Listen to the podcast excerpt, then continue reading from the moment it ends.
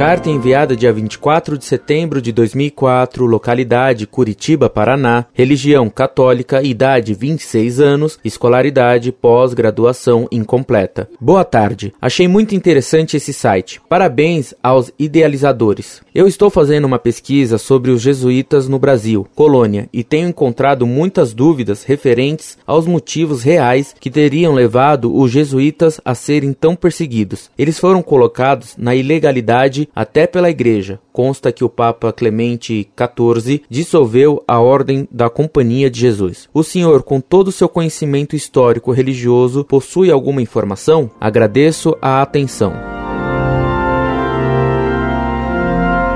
Muito prezado, salve Maria. Muito obrigado por seus elogios ao site Monfort.